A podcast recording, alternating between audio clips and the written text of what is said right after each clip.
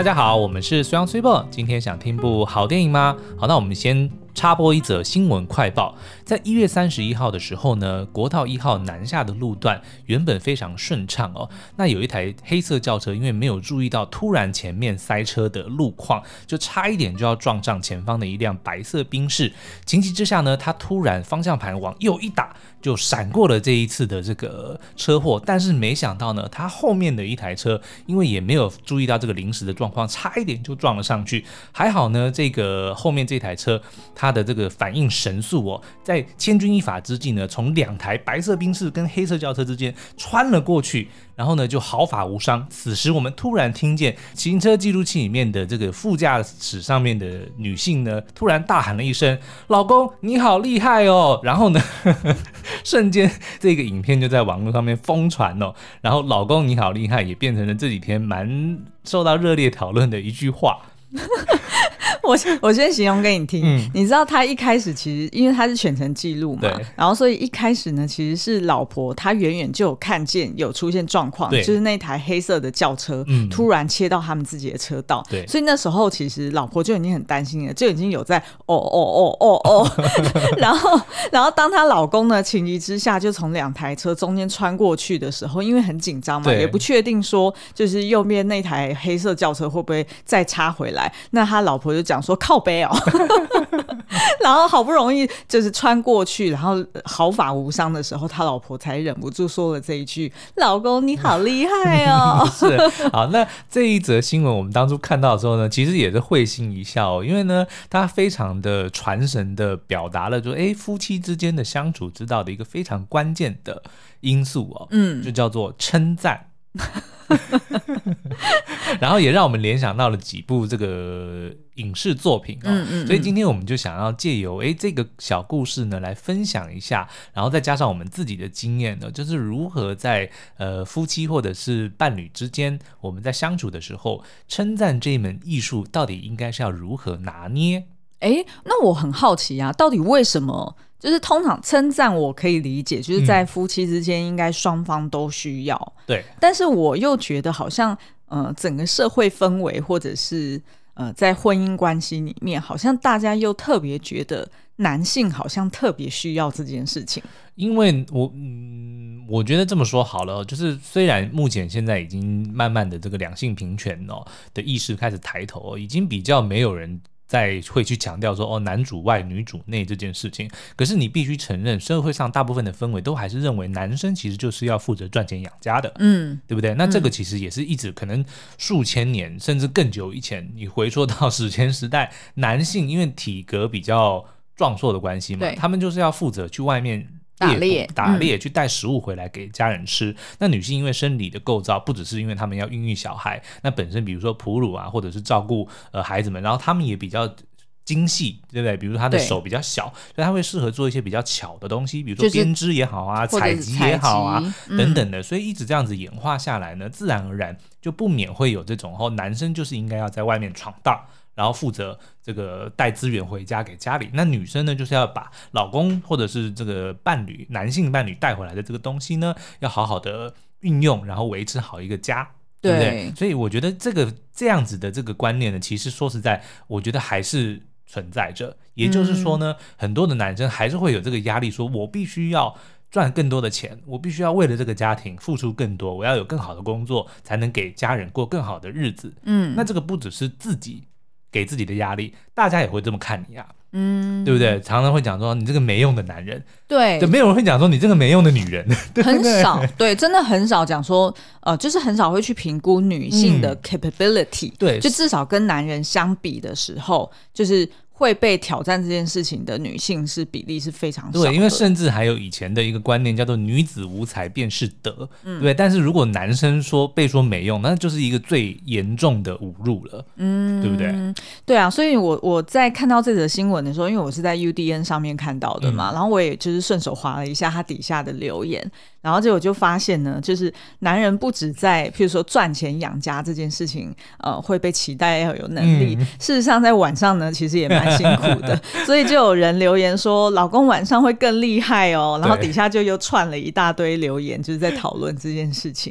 然后呢，也有人会讲说，哦，那还好闪过，不然就会被念到臭头。如果撞到呢，老婆就会说叫你不要跟那么近，你就不听。没错，对，然后所以就就有人在帮腔说，所以闪过就好厉快，好厉害，但是闪不过呢，就是你在干什么啊？就等于是说 闪过好厉害，没闪过就差赛。哎、欸欸，你这一句比较好。所以等于是说，好像男生他在、嗯、呃，就是日常的表现，然后跟夜间在床上的表现，似乎都是被期待说你就是要 perform。对，我觉得这个真的就是无可厚非啊。嗯，然后男生对自己的这各方面的表现，不管是在职场上，或者是说在床地之间，嗯，自己也会有这个压力，对不对？因为如果你不能够满足你另一半，嗯，对，不管是在物质上、身体上、心灵上的各种需求，其实你就是一个失败的人。我觉得很多人，至少我会有这样子的给自己的一个压力，好可怜哦。对啊，没办法。所以呢，这时候男人就会去期待老婆，嗯，常常要称赞他。对，然后我们也看过有不少的这种案例，比如说呃，男生出轨，老公出轨，他其实有很大的一部分是因为没办法从自己的妻子身上获得他所需要的慰藉，不管是那种称赞啊，或者是觉得受到重视啊，受到关爱，其实很多时候都会因为这样，然后让他觉得很空虚，他必须要向外求，因为他自己没办法从自己的老婆身上得到。哦，所以这时候呢，社会价值就会。就是套给女性，或者是呃，就是女性伴侣，嗯，呃，一个枷锁，就是说，哦，女人就是要温柔一点啊，才留得住男人啊。但是，或者是你就是不能讲话大声啊，你就是要让老公表现呐。就是其实这反向来说，对女生来说也是一种压力耶。对，但是我觉得这个东西其实是双双向的。就是两两方都说得通，因为同样的，比如说今天如果老公没有给老婆需要的关注，或者说他没有给他应得的这种尊重或者是爱的话，老婆同样会觉得空虚啊，嗯，所以他同样的会想要外求，所以我觉得这个东西是双向，两边都需要关注对方的感受。对，嗯，那我自己的 learning 呢，因为毕竟我们自己也结婚十年了嘛，嗯、然后之前也，因为我们婚前认识几年？五年有哦。哦，所以我们两个认识十五年，应该有了。所以如果认认识十五年下来，我自己最大的 learning 就是，呃，去称赞另外一半呢，并不是只是为了要让他好过，嗯，其实让其实更大成分是帮助你更好过，对，就是你你自己可以。过得更轻松一点。对，那我这边跟这个女性听众朋友分享一个，就以我自己的角度啦。你们不是有时候都觉得男生很幼稚吗？嗯，就像小朋友一样。没错，我们就是幼稚，我们就像小朋友。那所以对小朋友最好的方式是什么呢？就是夸奖啊。对不对？你好棒哦，对不对？然后给你个金色星星，其实至少我啦，我就会觉得很开心，就是正向鼓励法。对啊，我就会觉得说，因为我我每次做很多东西，其实我都是善意的，嗯，对，就是我希望哎，希望取悦你，或者说希望讨你欢心，讨你开心。嗯、那当然，因为自己本身也很笨拙，所以常常有时候做的东西。结果也许不如预期，对不对？嗯、就比如说弄了一团糟，然后东西就是弄得乱七八糟哦之类的。但是小朋友也会这样子啊，对不对？你看我们有多少看过那种说想要做早餐给爸爸妈妈吃，然后结果弄得全部到处都是乱 乱糟糟的。对对对。可是爸爸妈妈不，如果你直接就骂了小孩，那其实你就是伤害他的幼小的心灵啊。所以这有一点像是让我联想到我们最近就去年看到的两部国片，嗯、就是《同学麦纳斯》对跟《腿》。嗯，其实这这两部片都是蛮着重在描述男人，呃，尤其是到三十几、四十几的那种中年男子的心态。嗯、他呃，从一开始结婚，他其实是他的出发点都是好的，他就是想要带给另外一半快乐的生活。嗯，然后他认为在社会的这个枷锁底下，他认为他应该要 deliver 到男人该。呃，做到的那些职责，是啊，是啊，是啊，然后于是呢，在渴求但是渴求不到的情况之下，他只好走一些旁门左道。对啊，或者说他因为也许老婆没有给他呃 guidance，或者说没有给他一些指引，或者是亦或是他根本没有想到要跟老婆讨论。对不对？像腿里面就是这样子嘛。但他也许是想要给他 surprise 啊。我觉得是，就是男生他可能会觉得，哎，我我我靠我自己应该是可以的，他会有这样的自信，然后他也会认为说，好像这种事情跟老婆讨论是有一点他不知道怎么开口。对。然后，当然，另外一方面，也有人可能是想说，哦，我要给他一个 surprise，我就是突然就捧一大笔钱，赚一大笔钱出来，然后他老婆可能就会觉得我很有能力，我会让他觉得很骄傲。嗯、于是呢，就自己出一些馊主意。对。对。所以我觉得好像很多。就是很多我们看到的一些婚姻里面会有的呃纠结啊，或者是争吵，好像都是源自于这样子。所以这时候作为女性也很为难，因为他也不知道他该骂也不是，不该骂也不是，嗯，懂我意思吗？所以其实我觉得关键点就是良好的沟通啦，嗯，就是男性朋友们呢。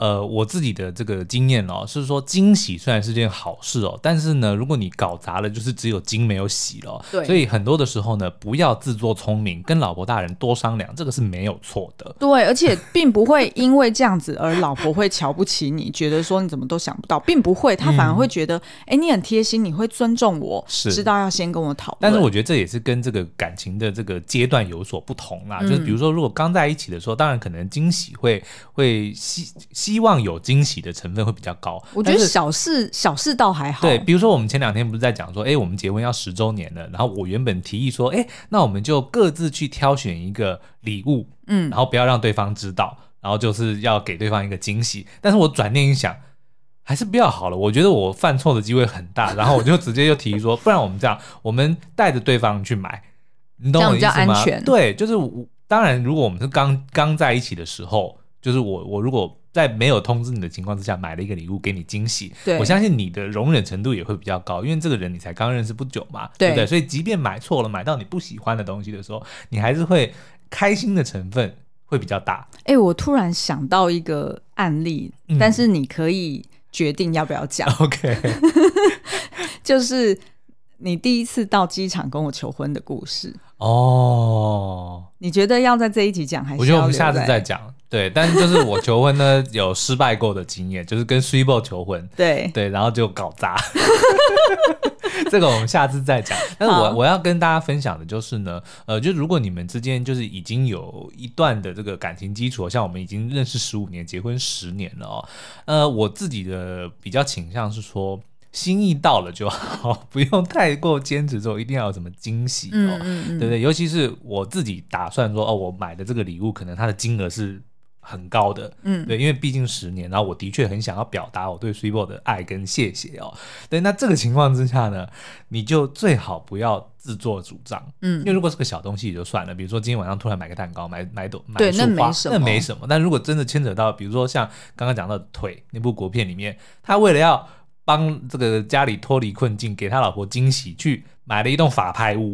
对，就这个，你你懂我的意思吗？对，那太，你就不要太自作聪明。对 对，就尽量跟另外一半商量哦。那如果是从女性的角度来看呢，嗯、我自己是觉得平常的时候多多呃。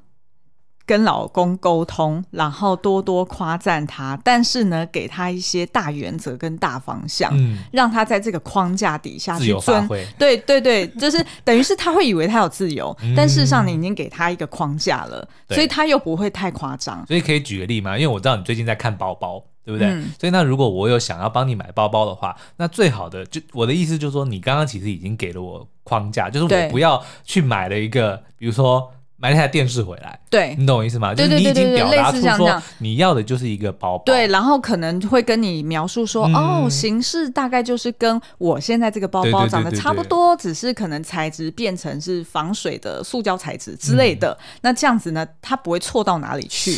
那即便是还是有错，还是不满意的话，没有关系，就还是这种小事情，就是还是称赞一下，你日子日后的日子会比较好过。对对，对，对，就不需要逞一时口快，然后讲出了。难听的话，然后两个人又陷入争吵，那其实是划不来的。因为其实你知道吗？我自己觉得啦，就是老婆她应该至少看到老公为了自己，为了想要讨自己欢心，会花时间，比如说上网去查，或者说去店里面多注意，说诶哪些包我老婆可能会喜欢。嗯，其实光是这个过程，应该就已经会觉得是很窝心的了，对不对？对。那但是如果最后买到的，不是你喜欢的，那反而会让美意打折。对，如果这个情况之下，就是老公你已经让老婆知道说，哎，我有这个心意的时候，但是最后呢，可能最好还是让老婆来做这个决定，就是你要送礼物给的那个人，让他自己决定，就是不用太过执着于惊喜这件事。对，而且我觉得这其实呃，就算是老公一直都都没有办法呃，譬如说 deliver 到呃老婆想要的东西，嗯、不管是什么东西，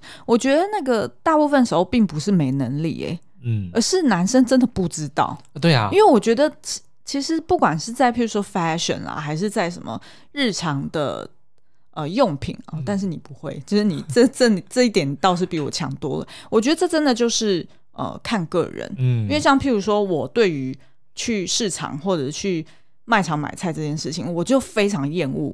对，我超级讨厌去采买日常用品的，然后我也没有办法，我也没，我也真的不会 pay attention 去注意说，哦，今天这个萝卜多少钱，然后上一次萝卜多少钱，然后所以这一次是不是该买？嗯、但是苏央就特别会。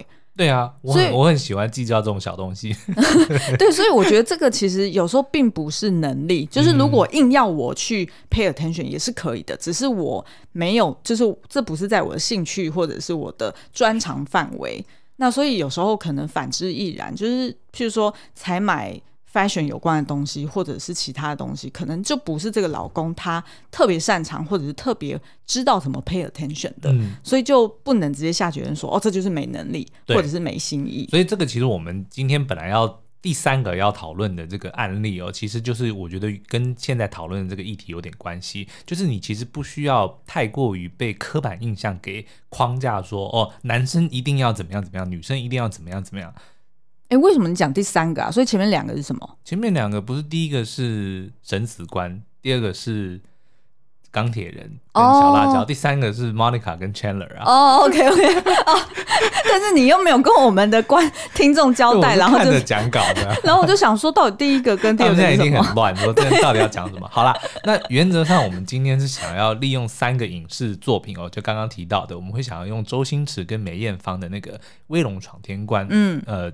本名叫做神死官呐、啊，然后后来呢，再来是这个钢铁人跟小辣椒，就是漫威里面非常知名的这个夫妻档，嗯，对，然后再来呢，就是六人行里面的 Monica 跟 Chandler 这两个欢喜冤家，来分享一下这个夫妻之间的相处之道，尤其是如何去称赞对方哦。嗯，好哦，那我就先从那个威龙闯天关开始。嗯、那但是威龙闯天关它这个是在台湾上映的时候的名称，对，所以如果你现在在在 Netflix 上面找这部片的话，它应该是叫做《生死官》。嗯，好。然后这部片呢，它是在那个呃一九九二年上映的一部香港电影哦。然后很厉害的就是，它居然在呃台湾的金马奖当年度哦，也入围了五项大奖，嗯，就是包含那个男主角周星驰，他居然入围了最佳男主角，还有最佳剧情长片。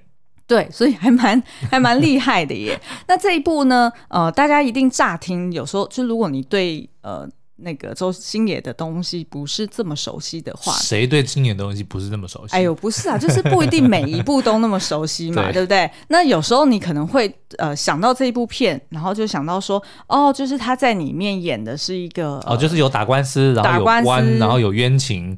那一定跟原本的另外一部《九品芝麻官》会搞混哦，对但事实上呢，不是，这是两部片，两个故事哦。那这个审死官呢，他最知名的一句台词应该就是“哦，山西布政司的五千两在你房里。”对，所以呃，你只要听到这一句，你应该就会联想到呃，就是周星驰跟梅艳芳这两个人在这部电影里面非常呃厉害，然后又充满。火花跟默契的这个交锋哦，因为他们在里面呢，就是饰演一对夫妻。那这个男主角呢，周星驰所饰演的宋世杰，他是在清朝年间一个非常知名的一个壮士哦。嗯、但是要讲一下哦，宋世杰是虚构人物哦，他跟这个呃《九品芝麻官》里面的方唐镜就是潘靖。是不一样的，因为潘金是真有其人，哦、可是宋世杰是虚构的。OK，、嗯、好，那宋世杰呢？他因为就是一直在帮那些有钱人打官司嘛，就等于是说，就是呃赚一些不义之财，然后所以就有了报应，导致呢他自己十几个儿子。相继之间都死掉了，早死。对，早死。那所以他的老婆呢，也就是这个梅艳芳所饰演的这个宋李氏哦，就很生气，就决定说，呃，要让她老公封笔，嗯，就是不准再出去不准再当壮士了。对，嗯、那结果他们两个就只好开始去呃经营一间那种呃茶馆，就是 hotel 啦，对民宿。然后呃，可是呢，他们又在无意之间认识了另外呃一个女一个孕妇哦，然后也发现她有一个冤案。那这个宋理事呢，事实上呃，她虽然表面上非常的凶狠，然后对她老公就是。很很压制哦，嗯、大家都就是可能会觉得他是什么河东狮吼的那一种母老虎，对。但是事实上呢，他其实是非常有义气，然后也是很明事理的、哦。嗯、那所以呢，他就决定说，他要呃。让她老公帮那个她认识的女人去打这个官司。对，那原本她老公很不愿意，但是呃，因为他们后来了解了这整个呃案情，觉得说，哎，事实上这真的是有冤的，嗯，所以他们去帮忙呢，并不是呃去违反他们以前的誓言。就是根据宋理事的说法，是因为你做的是好事，所以老天爷会原谅你的。对、嗯、于是呢，他们啊、呃、就就这样子展开了这个冤案打官司的过程，所以是非常的精彩。那我们在里面看宋理事的时候呢，就觉得，哎，他其实是一个很妙的一个呃人设，哎，因为她其实对她老公啊，虽然是表面上看起来很凶，会管东管西的，但是其实她是蛮支持她老公的。嗯，她知道就是打官司，然后她老公在那边辩辩论的时候是最有。怎么讲？最有成就感的。对，然后很帅。对，很帅。然后呢？但是因为她跟她老公本身就有那个身高的差异嘛，嗯、就是宋理事是比她老公高一个个头。对。然后当她老公呢，就是两个人回来经营民宿的时候，因为老公实在太闲了，就会开始对老婆管东管西，就一下管她那个发髻要怎么绑啊，然后一下又管她就是衣服怎么穿啊。然后后来她老公又实在是太无聊了，就只好去找。呃，就是卖鞋店的，帮他呢做一个增高鞋，然后就回来找他老婆，然后就根本就是瞪的那种，好像踩高跷、踩高跷的感觉，就是非常夸张的。结果他老婆看了也觉得，呃，就是也不点破了啦，嗯、就直接就抱着她老公，然后撒娇说。老公，在我心目中你是最高的。于是她老公心一软，就把踩高跷给踢掉了。对，然后又回到矮他老婆一个个，然后抱着老婆说：“在我心中你也是最大的。”然后结果奶妈就捧着她的胸部，短一短一短，然后说：“结果。”对，我觉得这一段其实我印象蛮深刻的，嗯、因为其实他老婆就是打从心里面都知道，就是她老公会。呃，在意他们两个的身高差。其实不止这个，因为他老婆其实是武功高手，嗯、是峨眉派的高手。对，所以其实本来呢，习武之人可能也许他就比较豪迈一点，霸气一点。对，然后也不像一般的这种大家闺秀，比如说会比较呃斯文啊秀气，他并不是嘛，肯定就是很直爽，有话直说，然后呃正气凛然，就是看到自己不顺眼的东西，他就会直接插手。对，所以这样子让宋世杰可能就会常常觉得，嗯，好像没有其他老公那样子说，哎，被老婆这个。娇小的老婆给这个当成偶像般的这个侍奉着的那种感觉哦，所以自然而然他心里可能就会有一点点，尤其是在外人面前的时候，嗯、他就觉得他好像矮了一截。对啊，因为一直以来他在那个公堂上就是很风光啊，对，然后大家都觉得他很厉害嘛。是，可是当他老婆一出现的时候，不管遇到任何的危难，都是他老婆出手救他，嗯，然后甚至是把他新娘抱，所以对老公来说就会觉得啊，面子有点挂不住。嗯，但是他老婆呢，我觉得很很棒的一点就是会适时的去提示他老公说。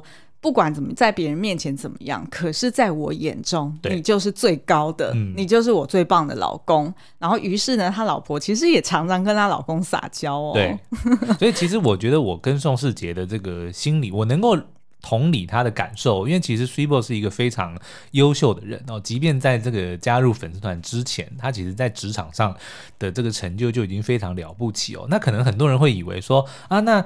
呃，你看 Switchboard 的这个官也做的比你大，钱也赚的比我多，比你多，你难道不会心里那个不舒服吗？可是我却会觉得说，你看我老婆这么厉害，乐高的行销总监之类的，对，但是她是我老婆，我就会觉得与有荣焉，嗯、而且我会觉得这是这就更凸显了我很厉害啊，这倒是真的，对不对？我就会有也不是说我在催眠或说服自己，而是我真的就这么觉得。就说你看我的老婆这么棒，然后她是我老婆，有点像是前几集我们在讲职场的时候、嗯、也是一样啊。就说当你的员工表现得特别好的时候，哦是啊、身为直属主管的你应该要觉得更骄傲，对然后更要帮助你的员工去 shine，嗯呃，而不需要担心说他会抢了你的光锋芒，对，因为你。有这么好的员工，也就意味着你这个主管做得很好。嗯，所以就是有这么呃高成就的老婆，意味着就是背后有一个很好的男人嘛。对，所以呢，嗯、就是说如果你今天在夫妻关系之间，哎，发现说有一方的这个成就特别突出的时候，那我觉得是不用觉得不舒服，或者是觉得那就代表你。相较之下比较差，其实并不会，因为夫妻本来就是同一条船上的，对，你们是同一个家庭，你们是 teammate 嘛，嗯，对不对？你用这样子的想法说，你看我有一个这么厉害的对手，嗯，对，队友，嗯，对不对？那你自然而然你就会觉得与有荣焉。就，你刚刚把你心里面真实的话讲出来了。我老公的确常常把我当对手，每次我们两个一起上。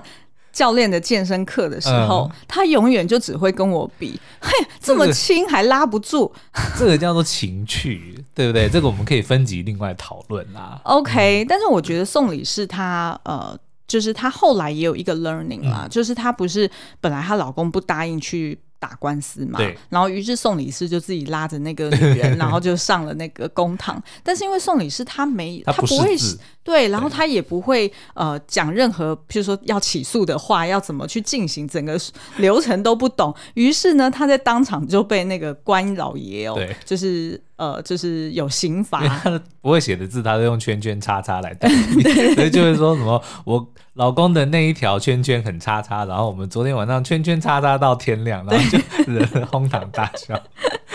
于是呢，就被呼巴掌，嗯、然后是拿那个呃一个板条，对不对？就是令令牌了。对，然后上面有甲乙丙三种刑罚让你选，对，然后就打的那个脸上都是甲。嗯，然后于是他老婆就很丢脸的回到家，然后她老公也有一点就是觉得说，我老婆怎么可以在外面被人家这样子呼巴掌？我可是宋世杰，这个仇一定要报。对，对，那我觉得这时候呢，其实呃，宋理事他意会到的就是，我跟我老公各有所长。我老公呢，嗯、就是特别会辩论，对，然后我呢，就是特别会武打，所以我们就互相负责彼此擅长的东西。对，然后我们就是一个队友，对对就是一个队伍。那所以就不需要说，呃，当我老公他不愿意做这件事情的时候，我就硬去做。嗯，对，那反而做不好，然后回来老公还要帮你擦屁股。对啊，因为夫妻之间本来就是用一个相辅相成的呃方式在相处嘛，对不对？你你如果两个人都很会做同一件事情的话。那就 可能可能就会有一点，呃，当然就是如果两个人都很会做同一件事情，那当然两个人就要有磨合出来一个默契，说好，那什么时候该你上场，什么时候该我，然后互相救援。那我觉得这也呼应到之前我们分享过腿的那一部电影里面，也是也有提到说，她老公后来也。就是发现他老婆很会跟黑道去交涉，对，因为就是当他们买到法拍屋，结果那个黑道霸占的那个法拍屋不走，于是呢，她老公就找他老婆去帮他说服那些黑道们离开，但是没想到就是她老公。跟他老婆成功赶走那些黑道之后，他老公居然还傻傻跟他老婆说：“哎、欸，老婆，我觉得我们好像呃可以成为什么法拍屋界的神雕侠侣哦，我们好像很厉害。”哎，然后他老婆就给他一个白眼。嗯，对，我觉得这个就本来就是错的。对，其实就跟宋世杰一样，他他老婆并不反对他打官司，而是他反对做违背良心的事情。嗯，对不对？好哦，好哦。嗯，我们在介绍下一个角色之前，我们先休息一下。哎、你觉得《功夫熊猫》里面最好笑的桥段是什么？当然是第一集里面 PO 模仿师傅的那一段啦、啊。原本一开始呢，他这个学武的素人什么都不会，又很笨拙，不仅被 Master 师傅瞧不起，还被他的偶像盖世武侠给讨厌，认为他凭什么被乌龟大师钦点为神龙大侠？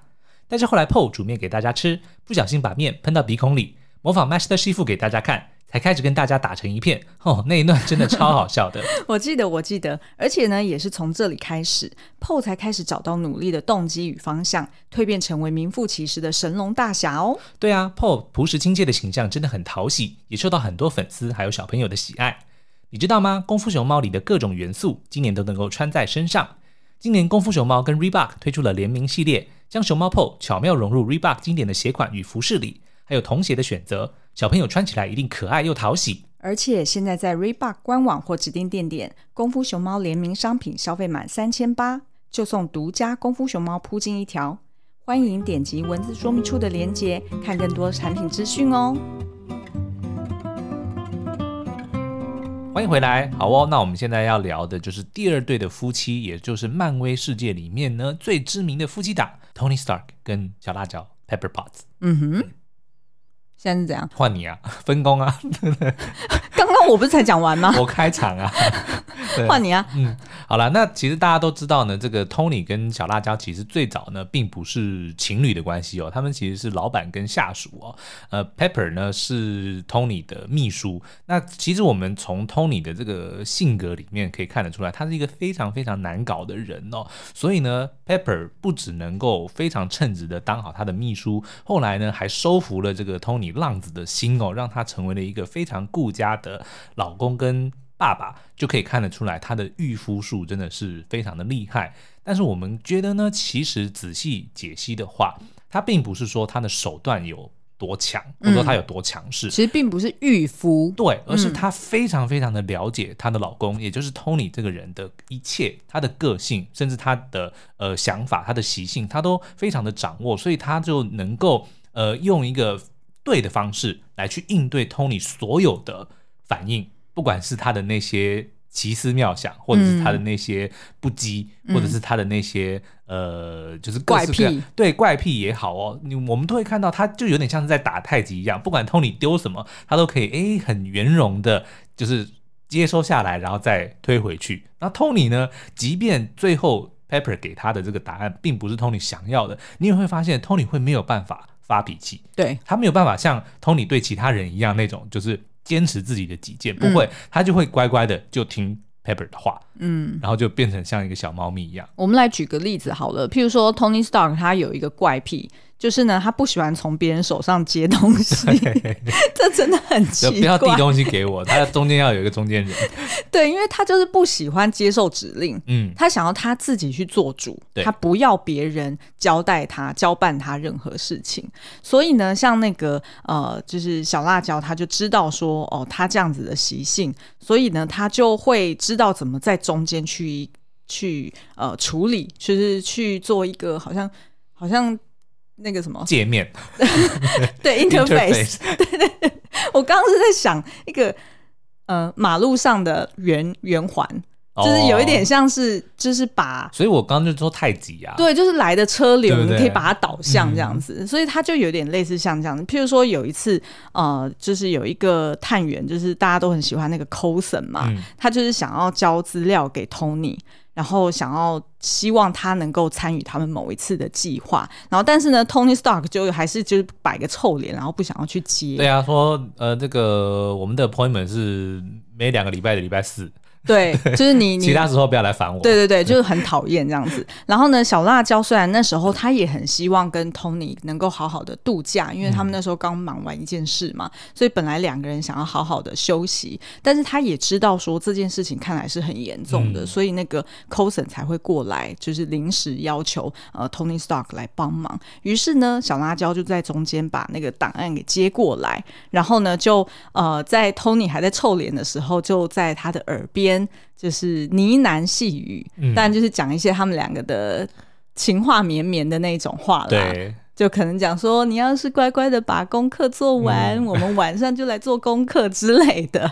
然后于是呢，Tony Stark 就想说，哦，好吧，那也没有办法。嗯、然后于是就只好。呃，就是自己乖乖的、乖乖的去做功课。那小辣椒呢，也就另外再找人说，哎，不然那你就载我去机场吧，我就去另外一个地方等 Tony 这样子。嗯、所以，呃，他这样子的，就是很轻巧的方式，就可以让 Tony 他去做，呃，就是大家希望他去做的事情。对但是并不是用直接下指令的方式。嗯，嗯我觉得呢，像很多时候大家会觉得说，哦，Tony 很难搞哦。但但是呢，他其实。我们看得出来，他是有心想要做好事情的。比如说，像刚刚讲 Coulson 那个时候，他其实他并不是说不不愿意去看复仇者联盟在干嘛，对或者不愿意想要管地球的危机哦，但他就是没有放不下那个脸，你知道吗？对，所以呢，他需要台阶下。但是 Pepper 呢，我觉得他就很适时的，他会甘愿让自己当那个台阶，嗯，他会去衔接 Tony 跟外界的人，对，他知道 Tony 的毛，大家顺着他的毛梳，对不对？他知道他他哪里有问题，然后知道外面的人需要。Tony 什么东西，他就甘愿让自己变成中间那个桥梁。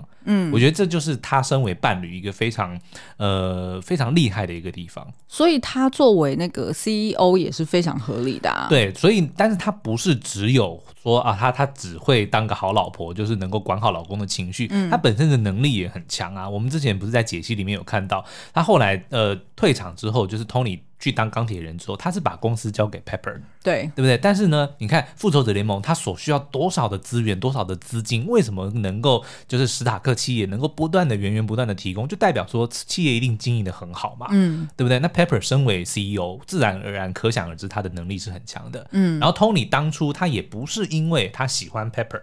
然后就指指派说你要当公司的 CEO，而是他在这几年当他秘书的这个过程，他早就已经看出了 Pepper 是的的才能在哪里，嗯、他是一个拥有经营公司的能力的人，所以他才放心的交给他。我觉得这就是凸显了两个人对彼此之间的理解，他并不是只是因为哦因为爱情的关系，所以他可以放心的把公司交给自己的爱人，不是，而是 Pepper 真的是一个很好的。管理人才，嗯，对不对？所以我觉得这就代表说，他们两个人对彼此之间的理解是够深，而且不是表面的理解，是非常的知道。可能人家真的，我们不是常常在讲说，你撅个屁股我就知道你要放什么屁，其实是有一点这样子的。哎、欸，可是你知道吗？夫妻之间呢、啊，就是理解到这种程度，有时候你会觉得很可怕。嗯，但是我觉得省很多事、欸，哎，是省很多事啊，但是。就是很像黑镜，有某一集也是这样子，oh. 就是好像是可以复制一个小版的你，Okay. 然后在你的智能家居里面，嗯、所以当你一早起床，你就就是那个小版的你，他就在那个那个电路板里面，他就知道说，哦，现在你是想要喝什么样的咖啡，嗯，然后你 exactly 要你的吐司要烤到什么样的程度，对，然后都不需要下去下任何指令，但是当你的大脑或者是你的任何思绪这么清楚的被另外一个人知道的时候，你就感觉你很赤裸，嗯、你知道吗？所以我觉得这是双向的啊，就是因为 AI 它只能够理解你想要做什么，但是它不能够再去用自己的内化你的想法。嗯、但是夫妻之间不一样啊，比如说我们像昨天可能跟房仲在聊天的时候，嗯、对不对？我们你前面一定跟他。因为我还没到嘛，对不对？嗯、你前面一定已经先跟他讲了一套说法，对。但是我进来的时候，我光是看你的表情，我就知道你跟他讲了什么。嗯。所以我我并不是直接的把这个接收接收到的资讯就直接吐回去，对。而是我内化，然后我就扮演我的角色，然后就顺着你的故事继续讲。嗯、所以我们之间不需要再另外去蕊脚本，去蕊脚本，我们就已经能够很顺畅的就说，嗯、哦，我们今天为什么要来看这一这个这个房子？我觉得其实是因为双方彼此理解的。程度够深之后，我们还是能够内化对方的需求，嗯，然后转成对方想要真正想要得到的一个回应，嗯，所以并不是像 AI 那种说哦，你想要面包什么半焦，我就给你半焦的面包，并不是，嗯嗯嗯、对不对？好哦，嗯、那最后一个故事呢，就是呃，我们刚刚提到的 Monica 跟 Chandler 的。嗯、那这个呃，是这一集的故事出现在第六季的第十二集。嗯、我们给一些前情提要，就是观众可能会不了解我们为什么那么爱聊六人行。我们现在的这个发现助好眠的一个方式呢，就是睡前用投影机看那个呃 Friends Friends 六人行哦，这没有夜配哦，这是我们真的发现说可以帮助我们睡眠还不错的一个方式。嗯、就我们每天晚上大概。都会看个三四集左右的 Friends，然后就伴我们愉快的入睡。因为一集又很短啊，对，大概二十几分钟，就很轻松。嗯。那昨天我们刚好就看到第六季第十二集里面呢，就是有讲到说，呃，他们三个女孩，就是 Phoebe、Rachel 跟 Monica，他们正在看《花花公子》Playboy 的时候呢，突然应该是呃 Rachel 吧。哦，不对，是是 Monica 问哦，Monica 就突然这个兴起，就说，哎，呃，问她的两个姐妹说，如果你要跟我们其中的任何一个人约会，交女朋友的话，你会选谁？对，那一开始 Rachel 就说，嗯，我不知道，哎，那 Monica 也说我不知道，哎，然后 Phoebe 就脱口而出说 Rachel。然后瞬间又讲说，呃，我不知道哎，可是这 这个就惹毛了那个 Monica，说你怎么可以选 Rachel 不选我？然后就想要追根究底的去问说，你到底为什么不选我？然后 Phoebe 被逼急了，就只好说出实话说，因为你很难搞。它的英文的原文是 Your high maintenance。嗯，high maintenance 是什么呢？就 maintenance 是维修的意思。那 high maintenance 就是说这个东西很需要常常的维修，就你需要一直去顾它，也就是它很龟毛，它要求很多的意思啦。嗯嗯嗯。那 Monica 听到就超火的啊，然后就就想尽办法要。去否认，或者说要去这个证明自己并不是这么的 high maintenance。然后呢，他就跟 Phoebe 讲了一段话，嗯、他就说：“你要不要接下来列一？”张清 单，然后我们一条一条逐一去审视，我到底哪里 high maintenance？对，但是这个本身这个行动就是很，很 high maintenance 嘛。对对对。那 anyway，那后来呢，就是 Monica 为了要不断的证明自己不是 high maintenance 哦，她就是使尽了呃所有的手段，包括呢把她的这个那还只还是男朋友啦，就是 Chandler 抓来，然后逼他说、嗯、Chandler，你告诉他们我是不是没有 high maintenance？我是不是很好相处？我是不是对你很好？对。然后那个 Chandler 就。只能够被逼的说，嗯，对对，他 他人非常 nice 哦，他很圆融，他很什么的，嗯、对。那但是大家都看得出来，Chandler 是被逼的嘛，对啊。所以 Monica 又在不高兴。嗯。那可是这个时候，Chandler 就非常的窝心哦，他就蹲了下来，然后就跟 Monica 说：“你是很 high maintenance 没有错。”然后 Monica 说：“Chandler，你怎么又讲 high maintenance？” 他说：“但是重点是我很喜欢 maintaining you，嗯，对不对？嗯、就是。”你虽然很难搞，但是我就是喜欢搞你。怎么突然开车？不的意思啦。嗯，对，我觉得这个是一个非常窝心的，因为每个人都有自己的怎么讲，呃，一些怪癖或者一些喜喜好。像我自己承认我的脾气非常的不好。对对，那虽然 Swebo 他并不是说他喜欢。脾气不好的我，嗯，但他愿意接受这样子的我，嗯，对，然后会不断的在我们这个相处的过程中，试图的呃告诉我说我应该怎么样改进。然后他不是只有单方面的要求我，他 Swebo 也会很多的时候会愿意配合我。比如说我对某些关键字很在乎，他会刻意的会说，那以后他就避开用这种方式讲话。对，就就就是他很非常的贴心的方式来告诉我说，虽然我很难搞，但是他。愿意接受这样子的我，对。对，所以 Monica 听到之后就觉得非常非常的窝心啊，嗯、然后她也后来就认同说，没错，我就是难搞，可、是我有一个这么喜欢、嗯、这么接纳我难搞个性的男朋友 Chandler，对。对对，所以我觉得这一段故事就让我们觉得说，这个真的就是一段非常良好的关系里面的一个最高的境界。嗯，我们本来一开始呢是想要聊称赞这件事情，嗯、但是后来我跟苏央在呃讨论不同的那个电影跟角色之后，我们就发现说，其实就是呃这样子的关系，呃，所谓我们看到这个新闻事件哦，老公你好厉害哦，嗯、他铁定不是只有表面上讲的称赞。对方这件事情，它其实是背后有一大堆对，呃，还蛮深的一些道理。嗯，那这个道理呢，我们目前悟到的就是所谓互相去尊重彼此。对，譬如说像苏央之前就有呃写一句京剧嘛，爱有另外一个比较少人知道的名字，叫做尊重。嗯，那也有另外一句，不懂你的人会用他需要的方式去爱你，懂你的会用你所需要的方式去爱你。对，所以其实就是呃，已经不是只是在探讨要怎么会讲一些花言巧语啊，嗯、或者是 sugar coat 一些事情啦。对其实是要呃懂对方的习性，然后以及是对方需要的方式去。跟他相处，对，有些人可能不喜欢听好听的话，没错啊，对啊，对啊，所以那那这时候，呃，如果一昧的叫大家说，嗯，你就是要温柔啊，你就是当一个嗯、呃、很会说好听话的妻子啊，嗯、那就不 work 了。对啊，Swebo 大家都讲一味，不是一昧呢，但是没关系，我喜欢你讲一昧。OK，对啊，所以今天我们就是透过呃，不管是宋世杰跟他老婆 Tony Stark 跟 Pepper，还是 Monica 跟 Chandler 呢，呃，而且我们觉得这个其实跟性别是无关的，嗯、是双向的哦，就是说，当你如果能够真的很理。解你的另一半的时候，自然而然呢，你就会因为想要让对方开心，想要对方快乐，你就会不由自主的会根据他的习性，还有根据你自己的个性，会发展出一套相处模式。对，那我们自己印象最深其实就是 Monica 跟 Chandler。嗯，因为你看他最后讲说，哦，虽然你很 high maintenance，但是我喜欢 maintaining you。其实这个我也觉得也是一个夸奖，因为 Monica 自己他知道他是 high maintenance，他只是不愿意认输，他不愿意讲出来，对，对不对？但是呢，最后他找到了一个这么好好的一个一个男朋友 Chandler，其实某方面也是他个人胜利的一个认证啊。对啊，对不对？你看我这么难搞，我都能找到一个这么爱我的人，你们谁能？对，对不对？然后再加上我觉得那个 Chandler 其实本身也是比较不知道他要做什么的人，嗯、就是他一直以来都比较没有方向。对，所以他需要有一个人给他 guidance。对，